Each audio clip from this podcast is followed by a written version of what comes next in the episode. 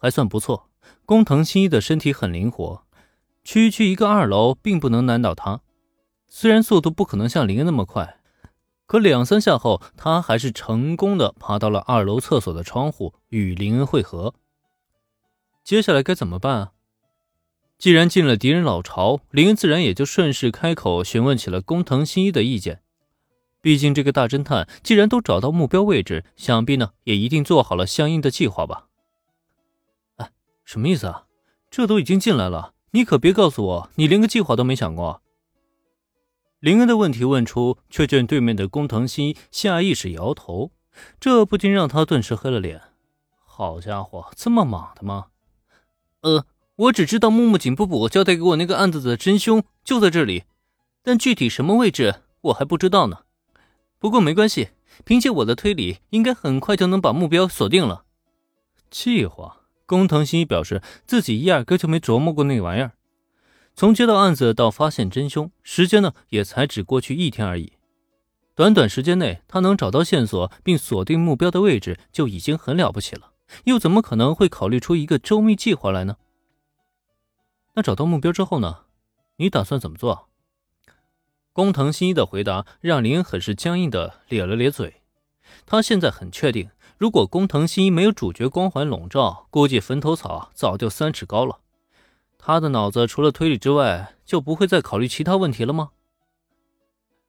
当然是把关键证据拿到手，然后报警啊！面对无语的林恩，对面的工藤新一也是一愣。这个林同学不会误会什么了吧？他只是一个侦探而已。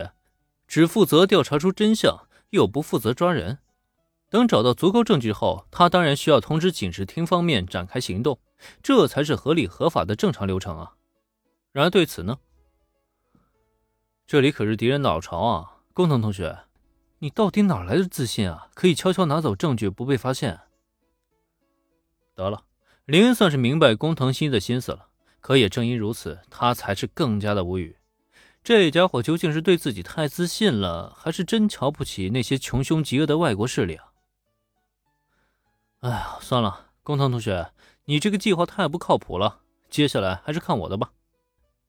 没等工藤新一再开口，叹了一口气的林恩是打开厕所门，径直走了出去。他可没心思跟工具人玩悄悄潜伏、收集证据的侦探游戏。虽然这样的方法并不是不能完成任务。可真要等到搜集好证据之后，再通知警视厅来抓人，那耗费的时间就真的太多了。不就是区区的剿灭据点吗？按照他自己的方法来，也同样没问题啊。林同学，林恩推开厕所门的动作，同样也让工藤新愣住了。这家伙是要干什么呀？随随便便就出去，很容易打草惊蛇的呀。忙不迭的冲出厕所，工藤新下意识就想叫住林恩，让他别冲动。可没想到，他前脚刚迈出厕所，就突然浑身僵硬的愣在了原地。因为就在这一刻，映入他眼中的竟然是林恩拖着一个人缓缓地走回厕所的一幕。从刚才自己愣神到现在，总共才过去多久啊？一分钟貌似都还不到吧？怎么这就拖回一个人来了？工藤同学。你帮我把这家伙绑起来，结实点啊，省得一会儿醒了跑掉。尤其记住，封住嘴，别让他大喊大叫的。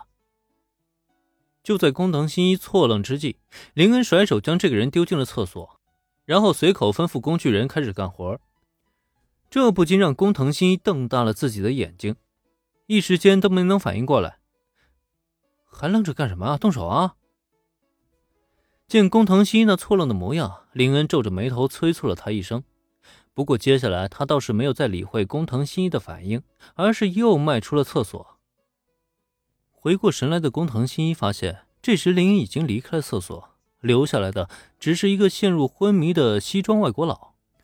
自己不是来查案的吗？怎么突然开始捆人了？眼前这一幕让工藤新一有些怀疑人生。